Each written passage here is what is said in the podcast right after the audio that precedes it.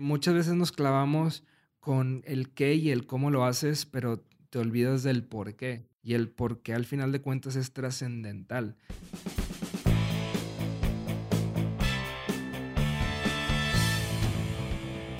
Bienvenidos a Crear o Morir, el podcast donde platicamos con personas que se han atrevido a crear su propia forma de ver el mundo. Esto sin morir en el intento. Este miércoles tenemos el gusto de platicar con César Esquivel Telles, cofundador de Blooders, la primera plataforma digital en el mundo que transforma la experiencia de donar sangre, conectando a las personas que la necesitan con donantes y hospitales. César, junto a su hermano Javier, crean en el 2014 Blooders. Esto a raíz que Carlos, un amigo de César, necesitara de forma urgente donadores de sangre para su esposa que se encontraba en el hospital. Lamentablemente, César no pudo apoyarlo y tres semanas después, Carlos le comenta que su esposa había fallecido. Fue por esta historia en particular que César, junto a su hermano, se pusieron a investigar sobre la donación de sangre en el país, encontrándose con una realidad alarmante, llena de problemas y obstáculos, impactados en saber que México ocupa el último lugar en Latinoamérica en donaciones al turistas. César estudió la carrera de biomedicina y la maestría de gestión de hospitales y servicios de salud, esto en la Universidad de Monterrey, y de las cuales obtuvo los máximos honores posibles, lo cual le permitió a sus cortos 27 años ser el director académico de la carrera de Ingeniería Biomédica en la Universidad de Monterrey. En su tiempo como director de carrera, César, al ser un entusiasta en incentivar el emprendimiento en los jóvenes universitarios, inició el capítulo Monterrey de la organización canadiense llamada Hacking Health, la cual cuenta con presencia en 15 países y más de 50 ciudades, cuyo objetivo principal es la promoción del emprendimiento y la innovación en el sector salud. Gracias a la idea tan innovadora que ha sido Blooders, fue que en el 2016 César fue premiado por MIT Technology Review como uno de los mejores 10 emprendedores menores a 35 años en México. Blooders ha tenido la oportunidad de estar en la aceleradora Plug and Play Tech Center en Silicon Valley, así como también ha sido seleccionado como una de las 14 startups más innovadoras en Latinoamérica en el 2016. Esto por el Banco Interamericano de Desarrollo. En el episodio, César nos cuenta la historia detrás de Blooders, anécdotas de su vida que lo forjaron y lo ayudaron a crecer, así como su gusto por el básquetbol desde que era un niño. Y lo que tal vez no muchos sabían de este emprendedor es sobre su gusto musical y que en sus años de estudio tenía una banda llamada Ella quiere conmigo, donde tocaba la batería. Bueno, sin más, comenzamos.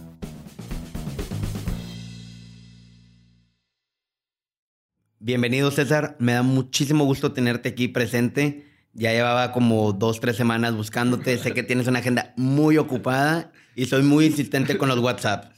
Entonces, gracias por tu tiempo. No, gracias. Es un placer estar aquí y pues sobre todo poder compartir con tu auditorio un poquito sobre lo que es Blooders y al final de cuentas también que puedan conocer un poquito quién es César, ¿no? Claro, claro.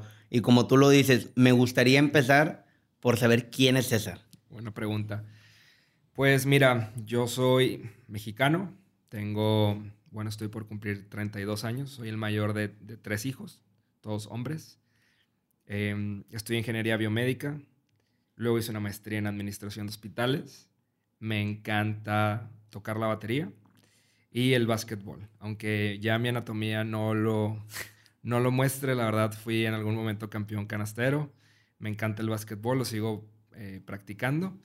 Y bueno, eh, César es un soñador que cree que puede junto con un increíble equipo de personas y mentores, resolver el tema de la donación de sangre. Y me encanta mucho el tema de la educación, la tecnología y la innovación. Y el sector salud, obviamente. Primer pregunta que tengo. Te ibas a ir por derecho, ingeniería industrial y, y tenías medicina. Exacto. Bueno, tiene que ver, pero te fuiste por la biomedicina. Si tenías tres campos tan distintos, ¿qué te hizo irte por este, por este camino? Mira, muy bien. Primero que nada, estudiaste muy bien el tema y fíjate que ya no me acordaba de, esta decisión y bien interesante. Hice mi tarea. Eh, muy bien. Mira, ¿Por qué medicina? Te voy a decir por qué cada una de ellas. ¿Por qué medicina? Medicina porque mi abuelo, que en paz descanse, tenía un marcapasos. Y para mí el tema de que un aparato lo pudiera permitir que siguiera con vida era como muy, no sé, era muy atractivo para mí, ¿no? Me acuerdo muchísimo que, y era medicina y iba a estudiar o cardiología o, cirugía plástica. Me encanta el tema de la, de la plástica, pero a la vez el tema de las matemáticas me encanta. Era un ñoño que en prepa estaba en el club de matemáticas y todo este tema, ¿no? Eh, me gusta mucho el tema de los procesos, me considero una persona muy ordenada, por eso era el tema de ingeniería industrial. Ok.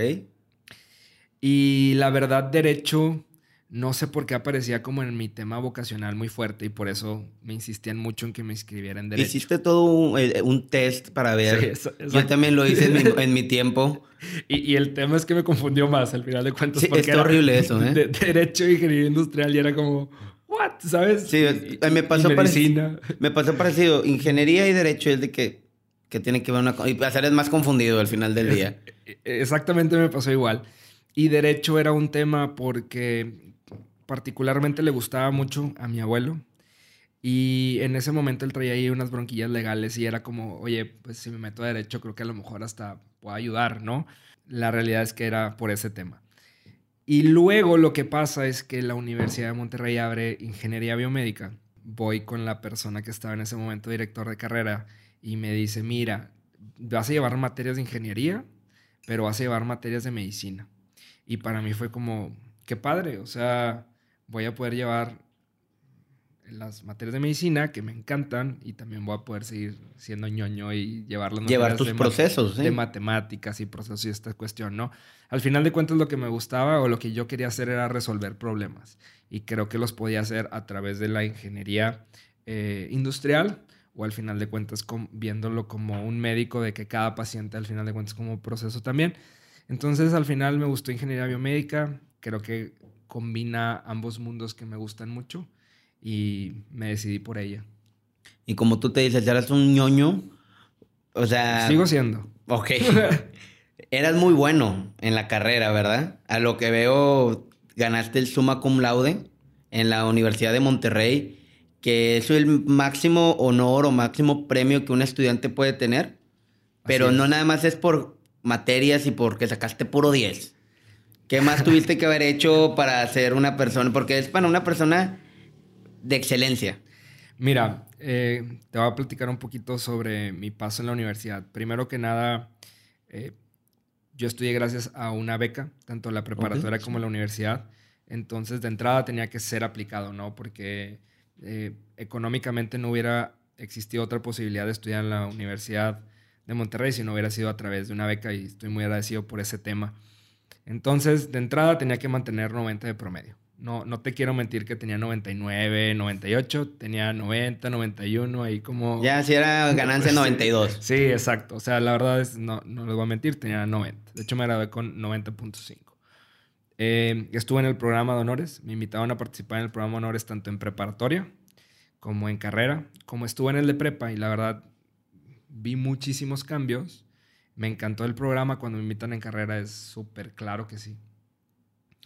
¿Qué más hice? Eh, me fui, eh, participé en programas de, intercambio, eh, participé en básquetbol y también participé en los festivales de la canción ahí en la universidad, además de, la mesa directiva. Me tocó formar la primera mesa directiva de la carrera de Ingeniería Biomédica y entonces pues al final de cuentas hice un, poquito de todo, ¿no? yo le decía a mis compañeros, al final de cuentas la universidad es como un buffet. Tienes un chorro de oportunidades. Los grupos estudiantiles, los musicales, los deportivos. O al final de cuentas, pues puedes nada más ir a estudiar y se acabó, ¿no? Entonces, de cierta manera estuve involucrado eh, allí un poquito en cada una de estas actividades. Y la verdad es que en ningún momento yo me involucré en estas actividades como de que, ay, me voy a involucrar para hacer, ganar el summa cum laude, ¿no? En ningún momento me pasó. Y fíjate que cuando me lo gano fue algo muy chistoso, porque cuando me gradué de prepa, en el discurso de graduación de prepa, no, no recuerdo quién fue el ponente, pero era un eh, eh, egresado de la universidad que se había graduado con summa cum laude. Y me acuerdo que le dije a mi mamá, yo cuando me gradué de la carrera me lo voy a ganar. Pero así como... Nada más como decirlo al aire. Exacto. Y bueno, yo la verdad ni me acordaba, pero mi mamá pues sí se grabó esas palabras y me dijo, ¿te acuerdas que hace cinco años tú me prometiste que mm, te ibas a ganar este premio? Yo que mamá no me pasaba ni por la cabeza, pero qué padre, ¿sabes? Eh, y pues muy afortunado, ¿no? La verdad que, que me tocó ahí, pues sí, ganarme este premio. Sí, la verdad, digo, estudiamos en la misma universidad, carreras muy distintas y sabemos que ver ese premio es nada más, se suben dos, tres personas. Así Increíble. ¿Dónde te fuiste a intercambio? Participé en un programa cuando, después de, preparatoria, me fui a, Canadá. ¿A Canadá? Estuve ahí un mes y medio, básicamente aprendiendo inglés y, y conociendo de Canadá, ¿no? No, te ayudó mucho también como la visión que tienes de México y de todo el mundo, porque estuviste con gente de todas partes. Creo que al final de cuentas viajar te abre la mente totalmente. Completamente de acuerdo. Tienes el, el summa cum laude, pasas directo a hacer maestría. Paso directamente a estudiar la maestría. Eh, de hecho, fue un proceso bien interesante y bien chistoso porque yo llego y yo quiero estudiar la maestría en administración de hospitales. Y me dice la directora, no, mijo, nada más que necesitas tener cinco años. Y le digo, no, no, no, me gradué summa cum laude, puedes estudiar. Era, tu eh, el summa cum laude tu papelito de con permiso, me, brinco de los cinco años, déjame pasar. Era el comper, literal. comper, con permiso. y para mí era muy importante algo bien interesante. Yo creo que cualquier persona que estudia una ingeniería y que está orientado a resolver procesos, con un MBA o con una maestría en administración, que yo la estudié con acentuación en administración de hospitales, son superpoderes, porque creo que como ingeniero tener esa habilidad de resolver problemas, pero también orientado al tema de costos, al final de cuentas, pues es muy importante, ¿no? Entonces, en mi formación era para mí muy importante, pues, estudiar esta maestría.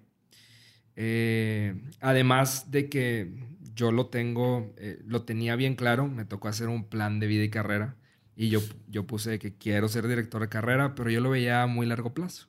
Y para ser director de carrera, al final de cuentas, tenías que tener el, el grado de maestría, ¿no? Entonces dije, pues de una vez, aquí, de aquí somos, lo empezamos a estudiar y pues por si, so, por si por se, ofrece, se ofrece ahí lo tengo. Mejor tenerlo aquí que cuando lo necesite. Exacto.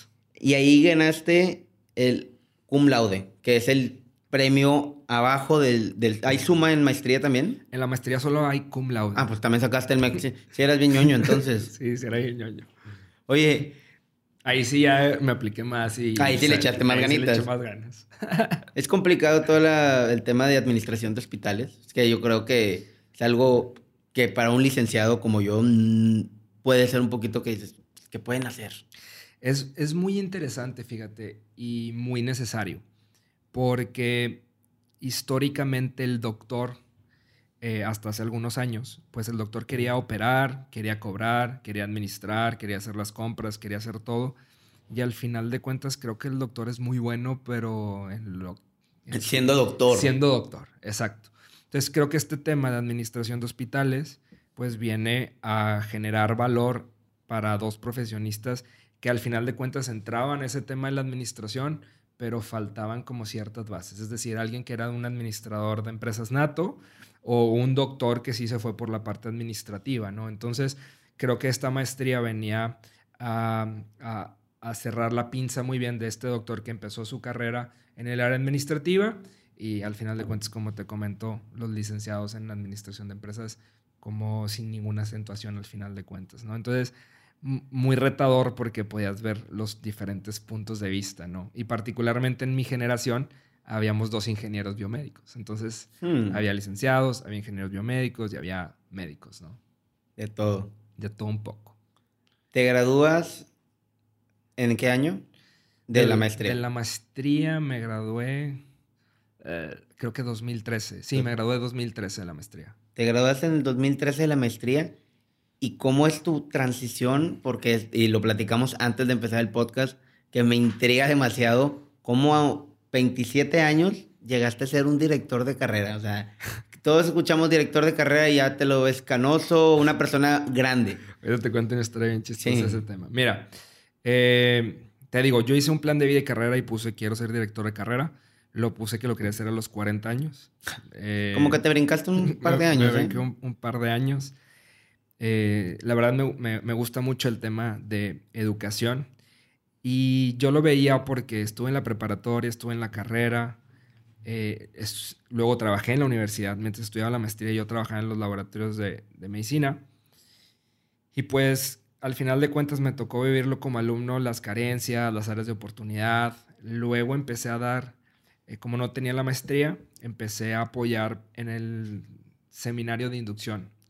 Eh, me tocaba a todos los ingenieros biomédicos que entraban darles la bienvenida, explicarle básicamente el ABC para sobrevivir en la universidad. Todos los tips que te ayudaron en tus 5 o 4 años de carrera. Así es. No hagas esto, llévate bien con esta persona. y fíjate que al final de cuentas el perfil del alumno de ingeniería biomédica, eh, como el 70% son becados, es gente de un perfil muy alto. Me daba mucha risa porque llegaban y César, sabemos investigaban al final de cuentas, César, sabemos que te grabaste el summa cum laude, ¿cómo me lo gano? Y yo de que no hay una receta, ¿sabes? O sea, pues te, te puedo decir lo que yo hice, te lo puedo decir de todo corazón que yo no buscaba ganarme el summa cum laude, qué padre afortunadamente se dio. Yo te invitaría a que no te frustraras si no te lo ganaras, pero disfruta muchísimo tu estancia en la universidad. Lo que te puedo decir, eh, les ponía este ejemplo de que es como un buffet. Al final de cuentas, la carrera, las materias es como la carne. Y pues en un buffet tú sabes que hay gente que agarra ensalada, gente que agarra postre, entre otras cosas, y hay gente que nada más carne. Sí, lo único Dependerá al final de cuentas. Eh, yo decidí como sí hacerlo de cuatro tiempos. Y variados, y, dobletear y todo. Exacto. Eh, y, y así empecé, ¿no? Empecé con siendo profesor de seminario de inducción a la vida universitaria, así se llamaba la, materia, échate un nombre, con ingenieros biomédicos. Eh, también luego me tocó participar con, en los semestres irregulares, juntaban a médicos, ingenieros biomédicos de psicología, también me tocó dar ese seminario. Me tocaba ayudar con el plan de formación, eh, plan personal de formación a los alumnos. Los orientaba sobre qué materias llevar, qué materias no llevar, cuándo llevarlas, si les convenía de intercambio, en qué semestre irse de intercambio, dónde podían sacarle más jugo, en qué universidades. Y pues muy contento, ¿no? Al final de cuentas de, incidir. Luego, como trabajaba en los laboratorios de medicina, me tocó hacer un programa con los becarios donde me los llevaba a arreglar los sillones dentales, como que empezaran a soltarse un poquito, a perderle el miedo de literal meterle mano a los equipos eh, médicos, ¿no? Entonces, eso fue, al final de cuentas, como me empecé a involucrar, ¿no? Ya estuviste, estuviste del otro lado como maestro, o sea, pero quiero nada más tocar también ese tema. Cuando uno es alumno, ve al maestro de cierta forma, digo, eras muy aplicado.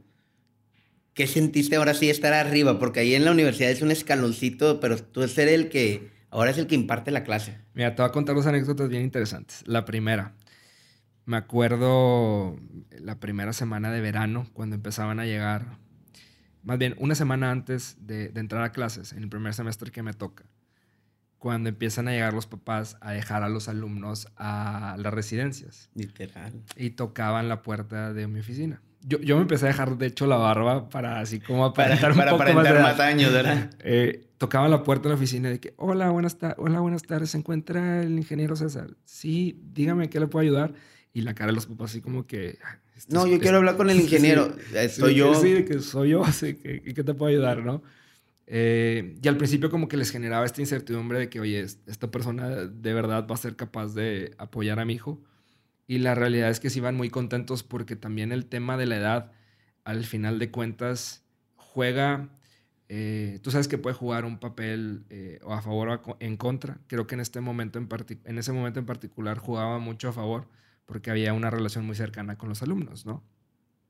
Pero sí, muchos papás eran así como que, ah, el ingeniero César Esquivel, de que sí, aquí, aquí, aquí soy. Eh, y otro tema muy, muy chistoso, la primera clase formal ya que di era fundamentos, fundamentos de mecánica de materiales para diseñadores industriales.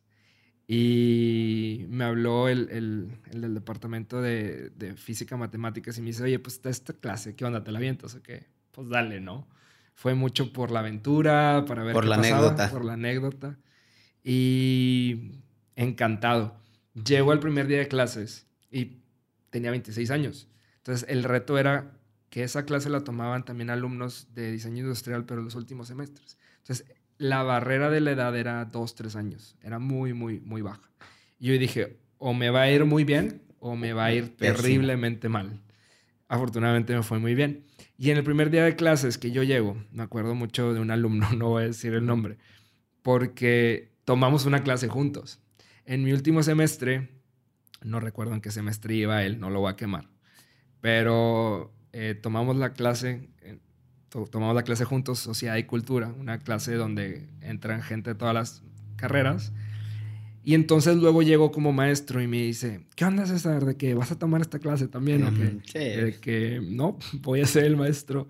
Me dice, ah, caray, ¿de que cuándo te graduaste? Pues ya hace algunos años ya me gradué, ya me gradué de la maestría. Se sacó de onda, bien cabrón. Y, pero muy padre, al final de cuentas, ¿no? Esa experiencia. Y luego ya me fui involucrando en más materias de medicina. Me, tocaba, me tocó dar la clase de investigación, investigación básica y algunas otras, ¿no? ¿Siempre te apasionó ser maestro, dar, educar? Siempre me gustó mucho el tema de la educación. Mi papá es maestro. Mi papá es profesor de educación física y coach de básquetbol. Entonces, pues desde ahí lo traigo, ¿no? Al final de cuentas. ¿Cómo sentiste cumplir tu sueño de los 40 años a los 27 años? O sea, te brincaste un mar y son experiencias increíbles.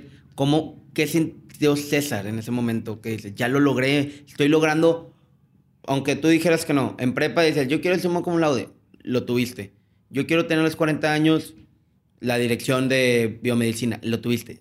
Tener así tan que todos los sueños y todo lo que tú estabas planteándote en tu vida se estuviera dando solo. Mira, de hecho se, se dio todo este tema y, hasta que tú lo dices se dio de manera como muy natural, ¿no? Eh, por ahí, como lo decías en el TEDx, hasta yo lo decía de manera egoísta, como que, oye, creo que estamos subiendo muy rápido y hay que prepararnos tal vez para alguna bajada. Que mucha gente piensa, oye, me está yendo muy bien, algo viene, ahí viene, ¿dónde está, dónde está el golpe? y, pero también de cierta manera me fui preparando para eso, ¿sabes? Entonces fue una satisfacción muy padre. Me acuerdo mucho cuando me estaba entrevistando, cuando me estaban entrevistando para este tema de, dirección de, de, carrera, que hasta la fecha es una muy buena amiga, Mónica porque obviamente cuando salga este episodio se lo va a pasar. Y Moni me dice, oye César, ¿por qué debería de dejarte que, seas director de carrera si, si eres muy joven? Y le digo, mira, yo creo que al contrario, la edad va a jugar un papel muy importante aquí y estoy preparado para eso. No sé por qué, pero históricamente me, me tocó estudiar, me tocó estar en equipos con gente más grande y creo que eso me fue preparando. Cuando empecé a jugar básquet no había equipo en mi categoría, en primero de primaria, y me tocaba entrenar con los de tercero de primaria. Qué complicado para un niño de primaria. Ver a los de tercero los ves como ya adultos. Más, más altos, me buleaban, todo, todo, todo mal, pero el básquet me encantaba y ahí estaba, ¿no? Y, lo, y con tus dotes lo demostrabas. Y, fue bien chistoso porque obviamente no me metí el coach, pero hubo un partido en el que literal por alguna razón no fueron los, los del equipo y fue como que, bueno, pues entrale César. Y fue que, ah, sí, sí, sí, sí, la arma, ¿sabes? Sí, dijo, ah, cabrón, ¿por qué no lo metí antes? Entonces, bien, ahí en ese tema me fue preparando, me fue curtiendo un poquito sobre toda esa edad y también siendo el mayor de los hermanos, que tú sabes que a veces el, el mayor es el como que tiene un poquito más de miedo. Luego ya el del medio ya sabe hasta dónde puede llegar, hasta dónde no. Y el, medio, el de menor se va como... sí, como... se va así de, como tobogán. Tú tienes que abrir punta. Exacto. Y luego, como jugaba básquet, cuando ya empezó a haber equipo, yo no podía ir al Harmon Hall. Ay, bueno, ya dije marcas, pero no importa. No pasa nada, ya metiste un golazo. Entonces, no había, yo no podía ir con los de mi edad, al final de cuentas. Entonces iba con literal señores en, el horario donde iban los profesionistas. Entonces en mi clase pues era yo un niño y gerentes y profesionistas Y eso también me fue preparando, ¿no? Hubo muchas, hubo al final de cuentas muchas oportunidades donde me tocó estar con gente más grande que me fue, me fue preparando para este tema. Entonces yo le decía esto a Moni, que oye, creo que estoy preparado, eh, me ha tocado enfrentar cuestiones donde tengo que trabajar con gente más grande y no ha sido un problema. Y al contrario, creo que, creo que puedo generar una empatía muchísimo más grande con los alumnos, ¿no? Más de guía, más de mentor, que al final de cuentas es una figura fría de, ah, pues el director de carrera, el señor o así, ¿no? Entonces, bien, por ese tema. La vida te va preparando, o sea, dicen que la vida se ve mejor si la ves de adelante hacia atrás, o sea, conectar los puntos. Y, y por ahí leí en un libro una vez. ¿Qué libro es? Eh, la marca para que la gente lo escuche. Creo que, creo que el libro, eh, no, recuerdo si se llama Dios nunca parpadea o algo así, eh, si, no, si no te lo paso, pero decía que lo que buscas también te está buscando. Entonces es cuestión de, al final de cuentas, de encontrarlo, ¿no? No sé si me voy a chutar una de las frases que dijiste en la, en la TED Talk, pero que el mundo conspira a favor tuyo. Creo que sí. Creo que sí, ¿verdad? Sí. Eh, de, todos estos días te he estado escuchando muchas cosas sobre ti. Me encanta por, por todo tu proyecto, la verdad. ¿Tuviste de director de carrera cuántos años? Estuve un año completo. Un año completo. Y de ahí en ese año empieza todo lo del proyecto o toda la, la, iniciativa de empezar con Blooders. Blooders nace tantito antes. Tantito, ¿ok? Pero toma mucha, mucho revuelo ese año en particular. Ese año fuimos a Puebla a lanzar la aplicación. Ese año fuimos seleccionados para irnos a Silicon Valley. Ese año fuimos seleccionados para participar en un programa de aceleración eh, con una aceleradora, valga la redundancia, que se llama Startup Studio. Entonces ese año Blooders empezó a tener mucha relevancia, ¿no? Pero antes de que empezara, antes de que tuviera la relevancia que ahorita nos vas a estar contando, sus inicios, o sea, ¿cuál fue la pieza angular o lo que hizo que esto tuviera empezar a caminar? Mira, Blooders nace eh, a través de cuando estaba estudiando maestría en administración de hospitales, conocí a Carlos, para no hacer la, historia muy larga. Carlos me dice, échame la mano, necesito donantes de sangre, mi esposa tiene leucemia, estoy desesperado, ya no sé qué hacer. Y seguramente hay gente que me puede ayudar ahí donde tú estás estudiando. La realidad es que no hice nada y tres semanas después Carlos me dice, oye César, quiero decirte que mi esposa acaba de fallecer. No quiero autoflagelarme y decir que porque yo no doné, su esposa falleció, pudo haber fallecido por N cantidad de cuestiones. Pero lo que, en lo que sí quiero hacer énfasis es que al final de cuentas pudo haber hecho algo y no lo hice. Y ante esto empezamos a investigar el tema de donación de sangre en nuestro país. Nos dimos cuenta que estábamos muy mal, eh, que solamente 4% de las donaciones en nuestro país son de forma altruista. Esto quiere decir que el otro, el 96% se hace cuando un familiar, cuando un amigo, cuando alguien cercano lo necesita. Realmente no tenemos una cultura de donar sangre. Fuimos a donar, tanto Javier como yo por primera vez. Las, las primeras dos experiencias no fueron nada gratas. Nos tardamos mucho, el servicio al cliente dejaba, el servicio del, del personal dejaba mucho que desear. Y dijimos, ¿sabes qué? Creo que hay una oportunidad. Vamos a darnos la oportunidad de ver si lo podemos resolver, ¿no? ¿Por qué crees que no hay cultura de donación de sangre? O sea, empezando por las bases de, vamos a hablar de México, porque en otros países latinoamericanos hay mejor recepción en el tema alturista de donación de sangre. Mira, este, este problema está asociado, y los investigadores lo dicen, que tiene que ver con un tema de educación. Eh, los países más educados donan más sangre, digámoslo así, no hay una mayor cultura. Y yo te pregunto, ¿en algún momento en primaria, secundaria o preparatoria te explicaron sobre la importancia de donar sangre? No, la verdad no. Te da más el miedo de me van a picar. A, mí tampoco, y no es un tema en que los platiquen ni en primaria ni en secundaria, muchísimo menos en preparatoria y ya en universidad. Sí se hacen las campañas de donación de sangre, pero realmente a los universitarios los ven como, nos ven como pues estos becerritos para irles a sacar sangre, literal. Pero no hay una cultura, no hay un tema de educación, sino de que, bueno, vamos a exprimirlos, literal. Y mucho pasa porque sí, en, la carrera me tocó que donáramos sangre, pero pasa que es de que, no, oye, vas a donar, ¿cuándo? ¿El sábado? O, mi viernes, no, es que hay juevesitos, no, es que voy a salir y tú conoces que tienes que o pasar ayuno y tener ciertos requisitos. Claro. Y muchas veces no es la cultura de, oye, vamos a donar sangre, vamos a tomar, no, voy a donar sangre. Y la gente en vez de decirte de que, oye, está bien, excelente idea, no, ¿por qué no? Y vete a tomar. O sea, la misma gente te, te reprocha el no salir por hacer algo al turista. Exactamente. Totalmente. Y entonces yo creo que el principal problema es un tema de educación. Hay que salir a platicar con los, con los futuros donantes. De hecho, generamos un programa que se llama Blooders Edu. Tuvimos la oportunidad de, gracias a la ISBT, la International Society for Blood Transfusion, que tuvimos un grant, hicimos una investigación sobre cómo el impacto de un programa educativo en jóvenes podía eh, hacer dos cosas. Una, que estos se convirtieran en futuros donantes y la segunda, que sus papás fueran a donar a través de, platicar precisamente y generar este tema educativo con los estudiantes.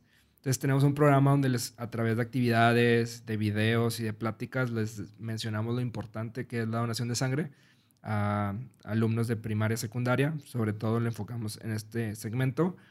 Pero a la vez platicamos con los maestros, platicamos con el personal de la escuela y se suman a donar sangre. Entonces es increíble que se suma a donar el papá, se suma a donar la, mamá y al final se toman una foto con su hijo, ¿no? Y se genera este momento especial de, oye, eh, pues donaste sangre, es importante y, y, tu hijo empieza a normalizar al final de cuentas ese comportamiento, ¿no? ¿Y qué pasa con este programa? Que estás educando para el futuro, pero estás actuando en el presente. Y también lo que vimos es que el 50% de los papás que donaron en estas campañas lo hacían por primera vez. Entonces era un tema también de que faltaba educar no solo a los alumnos, ni a los profesores, ni al, personal de la escuela, sino también a los padres de familia.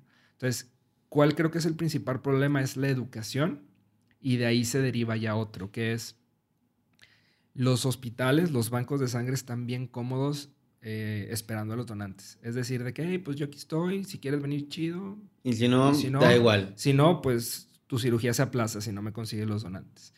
¿Qué pasa cuando empiezas a salir, cuando empiezas a romper, ese, eh, a, romper esas barreras de, no, es que no tengo tiempo, no, es que me queda muy lejos, es que no quiero manejar. Pero, pero, pero. Todos los peros los, los rompes y es, estoy en tu organización, te voy a dar una cita, te vas a tardar menos de 60 minutos ya empiezas a, romper los peros, ¿no? Creo que tenemos que generar estas experiencias en el tema de donación de sangre y no existían antes, ¿no? Qué increíble. O sea, se han, metido, se han metido tanto. Digo, vamos a continuar con todo lo que has hecho porque es un camino, quiero llamarlo corto por el tiempo, pero han hecho tantas cosas tan grandes. Me comentabas antes de interrumpirte muchas veces que el tema de Puebla. O sea, empezaron, se fueron a Silicon Valley. Sí. Sé que tú no fuiste, porque me comentaste tras bambalinas que fue tu hermano. Ajá. Cuando tocaron, cuando presentaron su, su proyecto en un panel internacional con gente de todas partes del mundo, ¿qué les decían y cómo sentían que era diferente la cultura? ¿Tomaba esa idea de ustedes? ¿Cómo era? Mira, fue, fue un, un programa bien interesante porque Estados, Unidos es un país que sí tiene una cultura de donación de sangre altruista, eh, pero los contactos y sobre todo la forma de pensar eh, rápida, de validar los problemas y resolverlos en la organización rápida, e, eso es eh, invaluable. ¿Qué nos traemos también? Nosotros pensábamos como una AC tradicional y al ir a Silicon Valley, ver todo este tema de startups, desarrollo de tecnología fue, oye, ¿sabes qué? Tenemos que irnos por un tema de pensar como una startup de tecnología sin olvidarnos nunca de una misión social que siempre tenemos, ¿no? ¿Qué pasa con muchas ACs que han intentado resolver el tema de la donación de sangre? Al vivir de donativos, al vivir, al vivir de rifas, al vivir de sorteos y todas estas cuestiones que, perdón por la palabra, pero a mí en lo personal me dan hueva, no lo sé hacer, soy bien apático para eso. eh, recaudan fondos, recaudan fondos para un mes, medio viven y medio hacen su misión. Entonces, ¿qué es lo que pasa cuando a lo que le estamos apostando nosotros, desarrollar un modelo de tecnología que nos permita hacer esto todos los días y que nos permita recaudar los eh, recursos adecuados para estar generando este modelo circular, ¿no? Al final de cuentas. Entonces, eh, pensamos como una empresa de tecnología, como una startup, pero nunca nos olvidamos de la misión social, ¿no? Y eso es bien importante, eso lo, vimos allá en, Silicon Valley.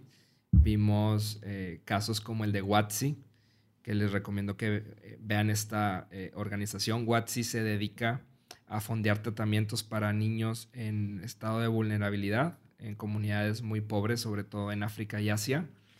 Y también tienen un modelo donde a través de tecnología recaudan eh, dinero, valga la redundancia, para, para fondear su operación, ¿no? Entonces, qué padre que no hacen rifas, no hacen este tema, sino que se dedican a trabajar todos los días, generan ingresos y son capaces de fondear tratamientos para niños, ¿no?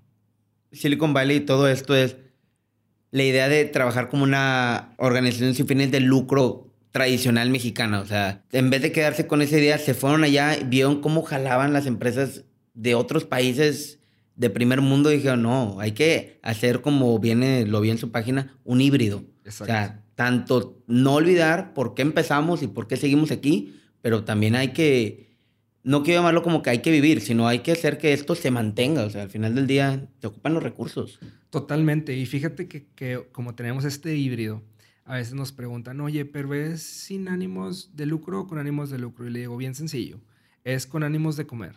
Todos, todos comemos. Eh, cualquier empleado que esté en el sector público o privado tiene que comer y tiene que percibir un salario. Entonces es con ánimos de comer. ¿Sabes? Sí.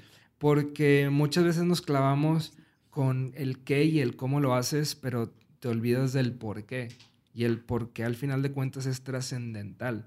Y el por qué es, queremos resolver este problema y para resolverlo tenemos que ser capaces de hacer esto todos los días, no nada más de vez en cuando, o cuando tenga lana, o cuando tenga becarios, o cuando tenga voluntarios. Necesito ser capaz de hacerlo todos los días, necesito ser capaz de generar métricas, necesito capaz, ser capaz de pensar y de actuar como una organización de primer mundo. ¿Y por qué no lo pensábamos antes? Porque al final de cuentas estábamos aquí y muchas veces acuérdate que piensas como tu comunidad eh, al final de cuentas piensa, ¿no? Entonces sales, ves que existe algo más allá, te rodeas con los mejores y quieres ser al final de cuentas de los mejores, ¿no? Sí, completamente. Qué bien que lo ven así, porque como tú dices, o sea, no porque esté haciendo algo altruista, algo social, mejor dicho, quiere decir que no que tengo que ganar dinero y no por el tema de ser una organización privada, o sea, es una organización que necesita tener un funcionamiento. Claro. Completamente.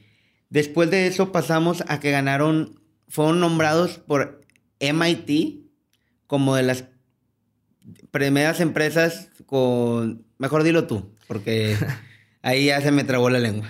Mira, e, el 2017 ganamos dos premios. Uno por el Banco Interamericano de Desarrollo, que nos nombró como una de las 14 startups eh, más innovadoras en temas de salud y saneamiento de agua en América Latina.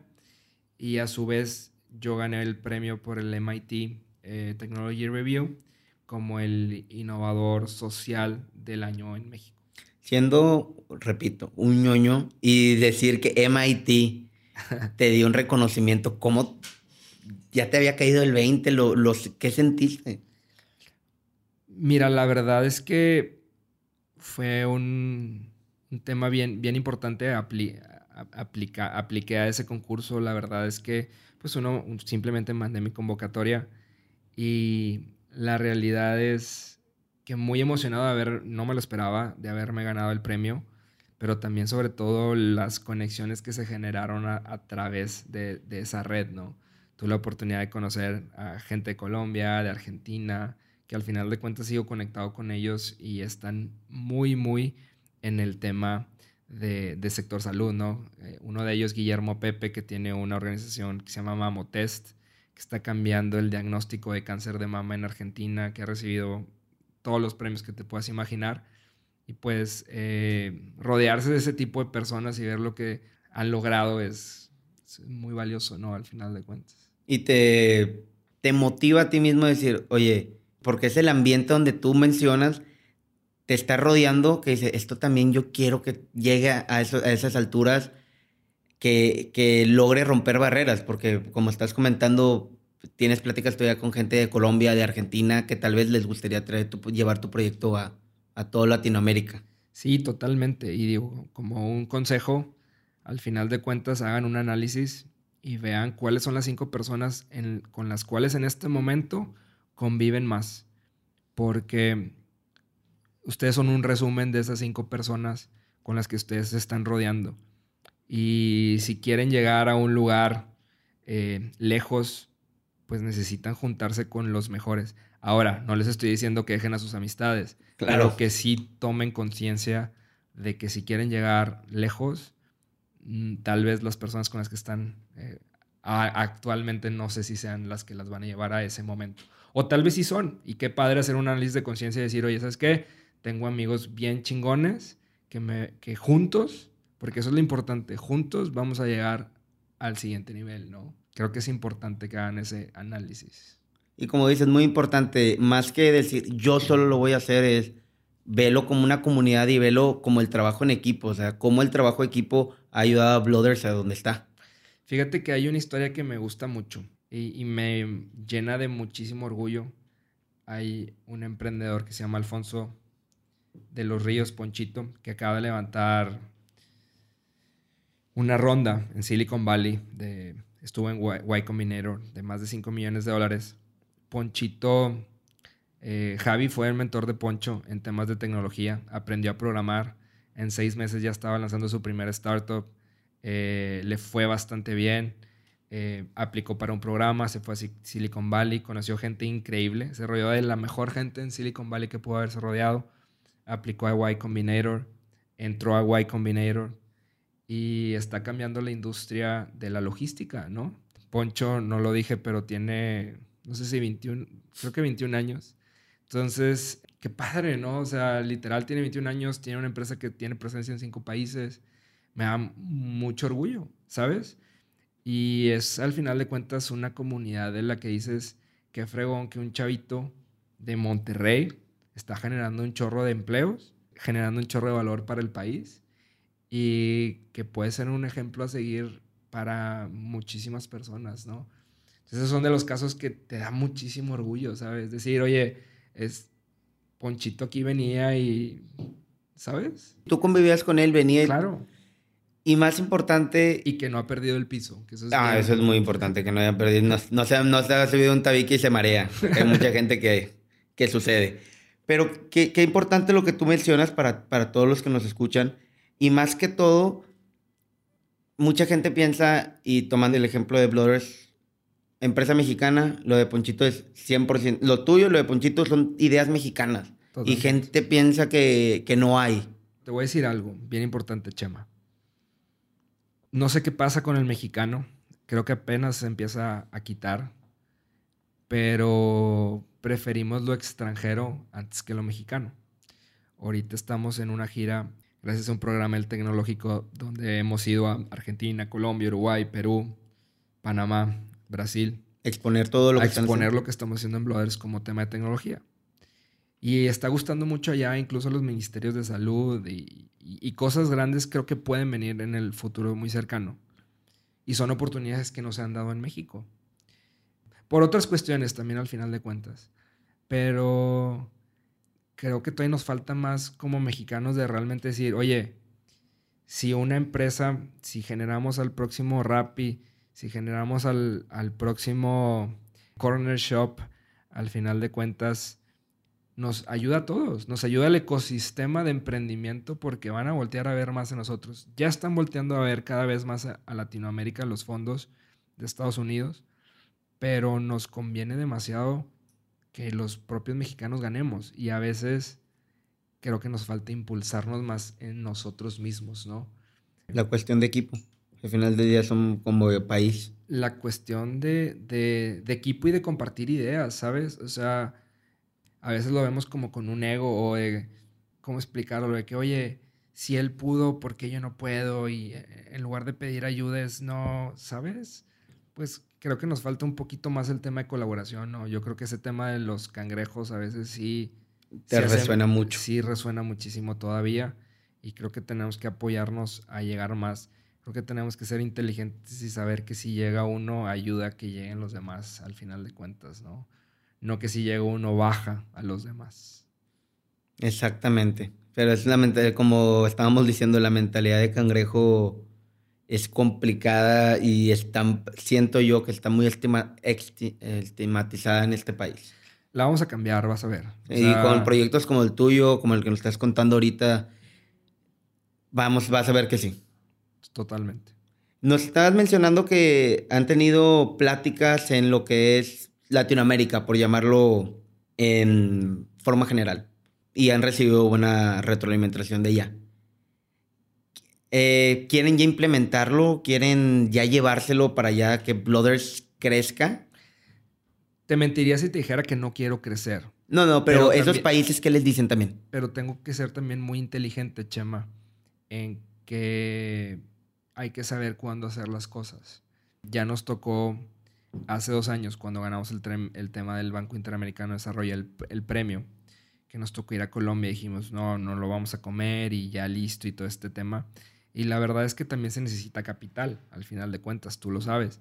Entonces, sí, sí estamos generando las relaciones, estamos generando los landings para poder ir, pero ahorita todavía hay muchísimo que hacer en México. Sí es importante ir haciendo esas relaciones, pero te mentiría si te dijera ya mañana me voy a expandir a Latinoamérica. No, hay que hacerlo bien, hay que hacerlo eh, rápido, pero sigilosamente.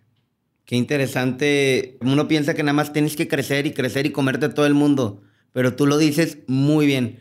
Hay que saber y inteligentemente dar, mover tus piezas como si fuera un ajedrez. Hay que saber cuándo comerte los pasteles y si empiezas a comer mucho pastel te vas a indigestar.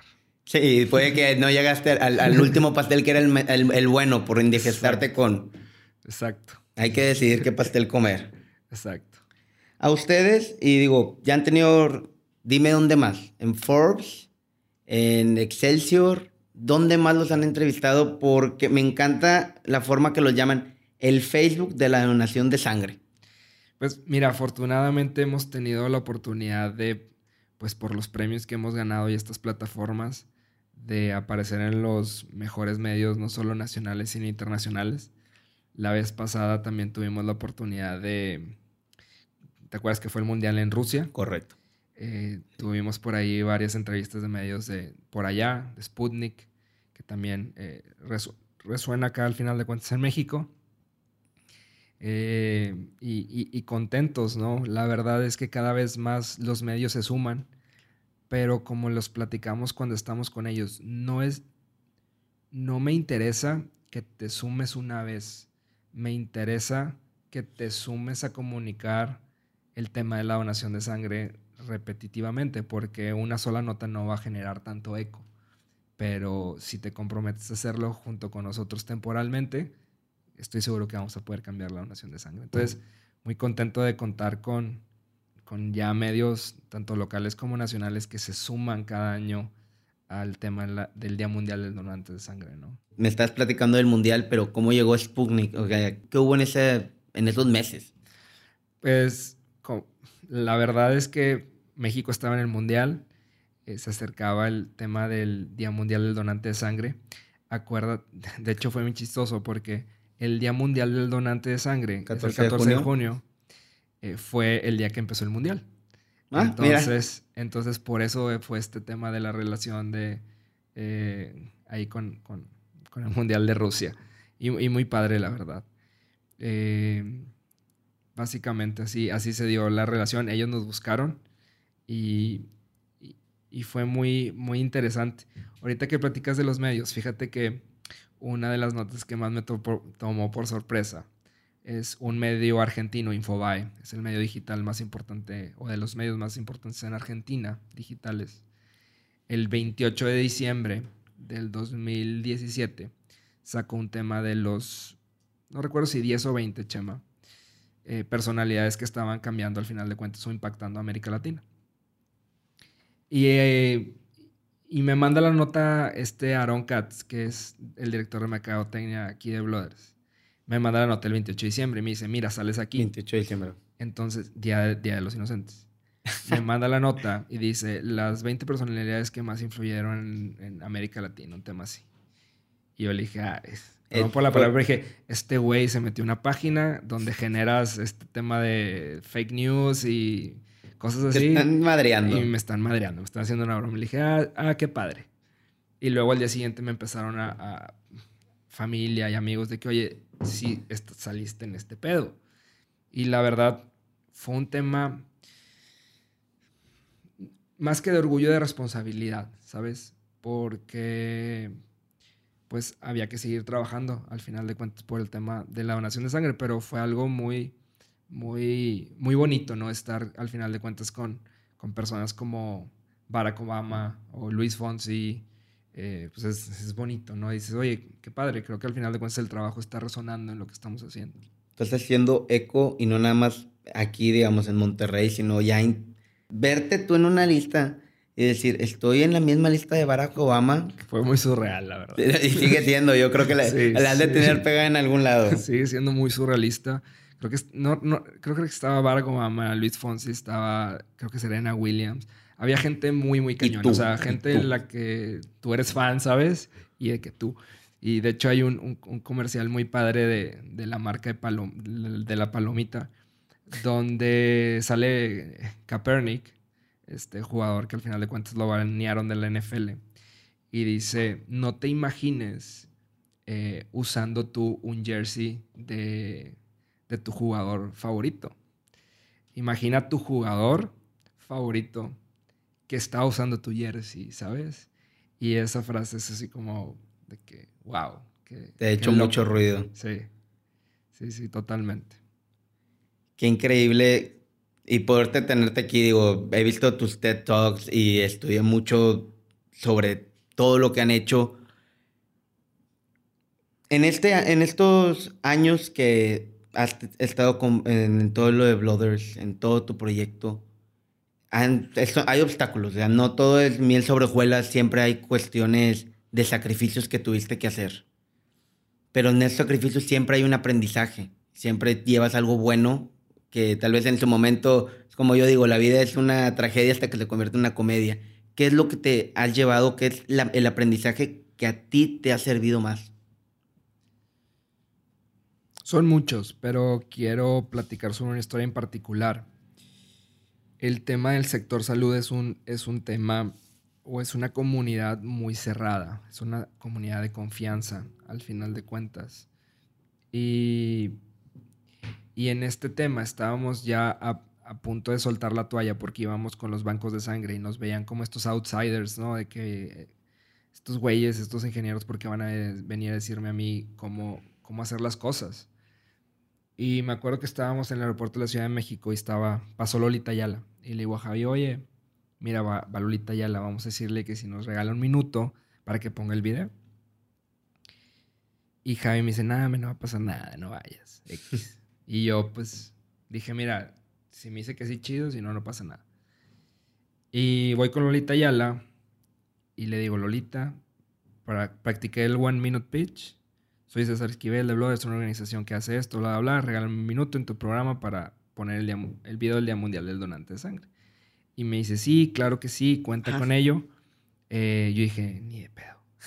Me dice, escríbele a Diana, que es mi asistente, y Diana, pues te va a programar. Y entonces yo dije, no voy a perder tiempo. Eh, le mandé un mensaje a Diana.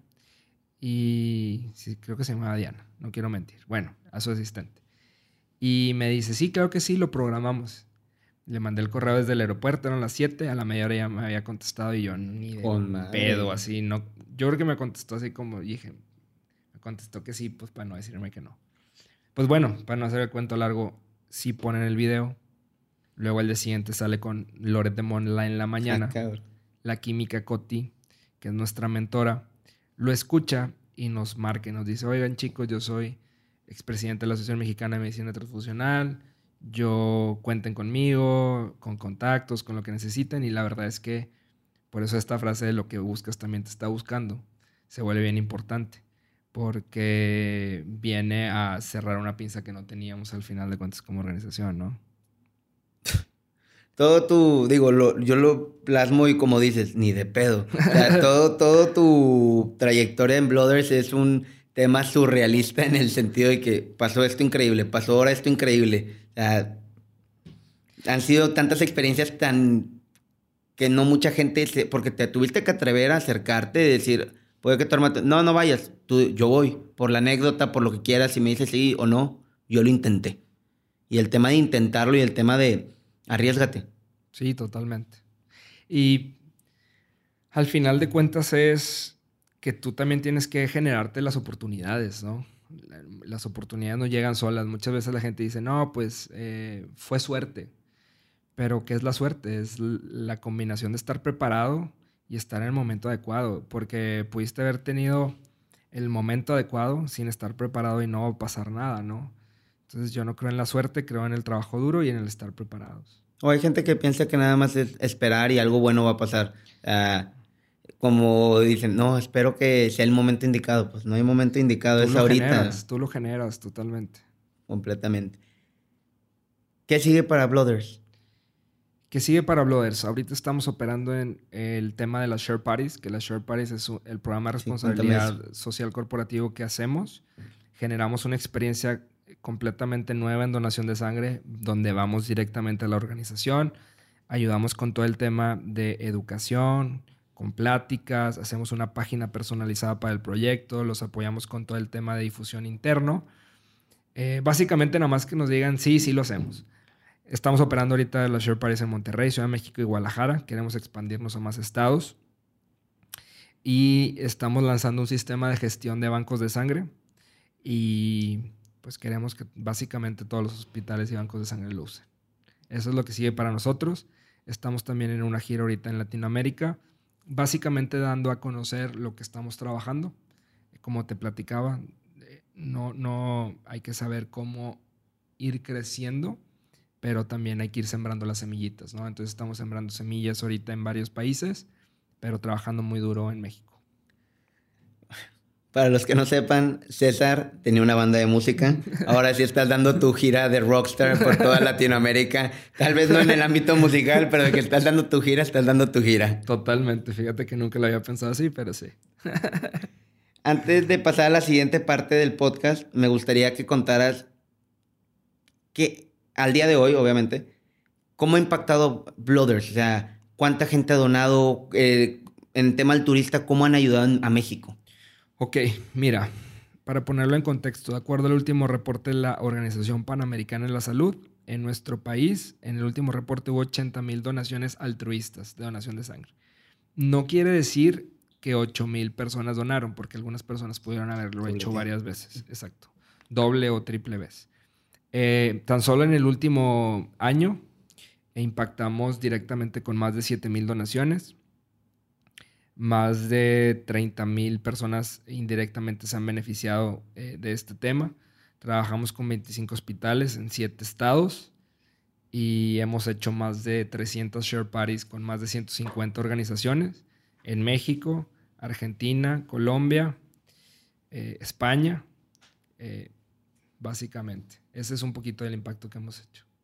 Y para todas las personas, digo, pueden revisarlo en su página ahí, porque es muy importante y quiero nada más tocarlo por encimita, que la gente tiene muchos mitos de cómo donar, eh, que tengo piercing, no tengo piercing, no que nos metamos, pero que la gente sepa que dentro de tu página, dentro de tus redes sociales está todo el tema de que puedan ver los mitos y puedan ver, quitarse ese tabú de, no, es que tengo tatuajes, es que tengo esto. O sea, totalmente. Échate el comercial. Y de hecho tenemos un, asistente automatizado, un bot, donde tanto en la página, que es blooders.org, o en nuestro Facebook, les puede contestar todas esas dudas.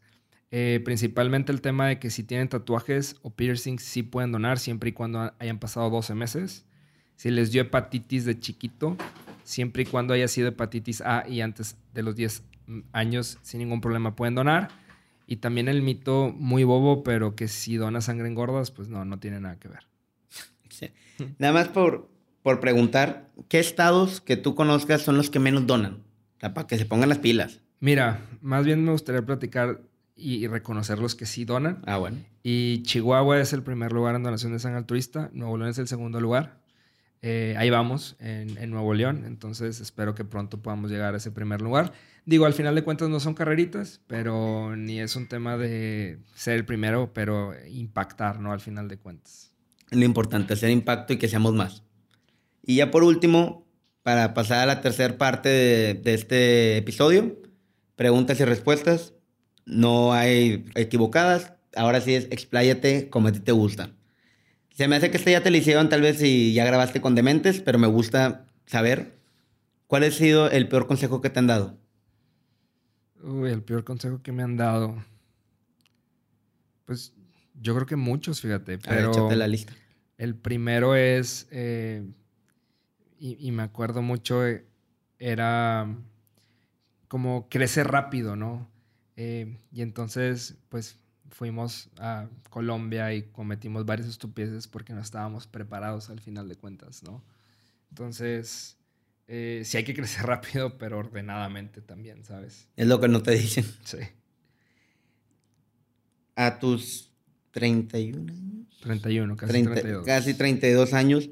Si pudieras darle un consejo al César de cuando jugaba básquetbol en la primaria, ¿qué le dirías? Qué buena pregunta. Mira, para empezar, el básquet me forjó demasiado a tomar decisiones rápidas. Y eh, tuve un muy buen entrenador en el básquet que me decía, tú eres el líder dentro de la cancha, entonces desde ahí empezó el tema de empoderamiento. Yo le diría sobre todo en, prepa que no, sé, que no... ¿Cómo explicarlo? me hubiera gustado empezar antes el tema de, de, emprendimiento. Yo, yo lo que le diría al César es, e, empieza en carrera, tuve por ahí varias ideas de varios negocios. Me hubiera encantado empezar en carrera, la verdad. Le diría, empieza antes, aprende antes, fracasa antes. Como hay una frase que dice, fracasa rápido, no, como algo así, fracasa rápido y aprende. Fail fast, succeed faster. Esa no la dijiste en la TED No, esa no es mía. Esa, no es tuya. es un consejo que te darías a ti de empieza antes. O sea, para todos los que nos escuchan y que están en prepa, o en carrera, mejor dicho. Empiecen ya. Empiecen ya porque probablemente muchos de ellos viven con sus papás, lo cual no hay un reto. O sea, lo peor que puede pasar es, bueno, no funciona, sigues viviendo con tus papás, tienes el apoyo. Es un momento increíble para empezar, la verdad. ¿Libros que recomiendes o el libro que estés leyendo actualmente? Mira, el de How Breakthroughs Happen es un libro viejito, pero bastante bueno, de Harvard Business Review. El, libro de Crear o, Morir, de Oppenheimer, también viejito, pero bastante vigente para los que se quieren meter al tema de innovación. Me gusta mucho uno que se llama 10 Types of Innovation. Habla de innovación sistemática, me gusta mucho. Y para los emprendedores que ya están empezando a construir su cultura y ya tienen un equipo de ocho o más personas, hay un libro que se llama The Five Dysfunctions of a Team y habla muy bien de cómo generar equipos eh, cohesivos y eh, equipos extraordinarios, ¿no? Algo que está en la bucket list de César, algo que dice, no me puedo morir sin hacerlo, de cualquier tema. Pues mira, hay varias cosas, pero me falta el viajecito eh, a Europa con mi esposa. Eso me encantaría. Y, e ir a ver las auroras boreales. Es un tema que, traigo muy, muy padre. Me encantaría ir a, ver las auroras boreales. Eh, espero pueda hacerlo con Anita pronto. Y, y, bien padre, mira, te platico de este tema de lo del el bucket list. Eh, en mi bucket list estaba el tema de, de ser director de carrera se logró de abrir mi empresa. Aparte de esto tengo otra, Check. Y ¿Cuál es la otra? Se llama Trébol Despacho Biomédico. Y generar cierto nivel de ventas también ya se logró. ¿Suma cum laude? Suma cum laude no estaba realmente. Pero es que lo dijiste ahí por encimita, pero se cumplió. Se cumplió, está bien. Y otro que era muy importante para mí y que lo tenía a muchos años era eh, generar eh, al menos 10 empleos ese también ya se cumplió. Eh, y no se trata de cumplirlo nada más y palomearlo, sino de mantenerlo al final de cuentas y que sean muchísimos más. Pero pues ahí vamos, ¿no? Avanzando. Qué fregón. Sí. Y por último, ya sé que nos has dado bastantes consejos y mucho de tu vida, pero ¿qué consejo al público que nos está escuchando le dirías? ¿Qué consejo que se lleven de ti? ¿Qué consejo les diría? Lo, he dicho en varias pláticas, que se rodeen con los mejores, porque eso te va a retar tanto personalmente como profesionalmente. Eh, rodense con los mejores. Si son la persona más inteligente en el cuarto, yo creo que algo están haciendo mal. Rodense con gente increíble, ¿no? yo te puedo decir que un, poquito del éxito de lo que ha logrado Blooders, de lo poquito que hemos logrado, ha sido porque hemos sido capaces de rodearnos de gente increíble. Y, yo creo que esa es mi mayor cualidad, poder visualizar o unir gente para que las cosas sucedan. La verdad es que sin el equipo de Blooders, Blooders no es nada, ¿no? Al final de cuentas, a Javier y a mí se nos ocurrió la loca idea de hacerlo pero el equipo es quien al final de cuentas ha aportado demasiado valor para que esto suceda.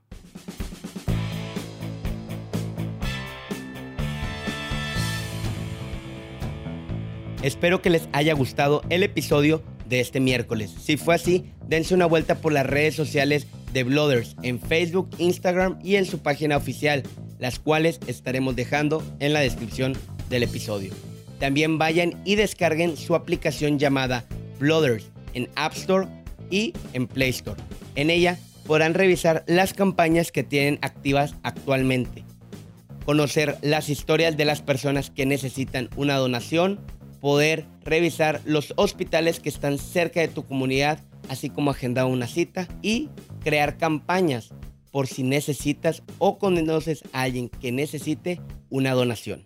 No se olviden de suscribirse a nuestra cuenta de Instagram y Facebook que es Crear o Morir Podcast. Nos ayudará muchísimo para seguir subiendo contenido de forma constante y que la comunidad siga creciendo. Sería todo por hoy. Nos vemos el siguiente miércoles.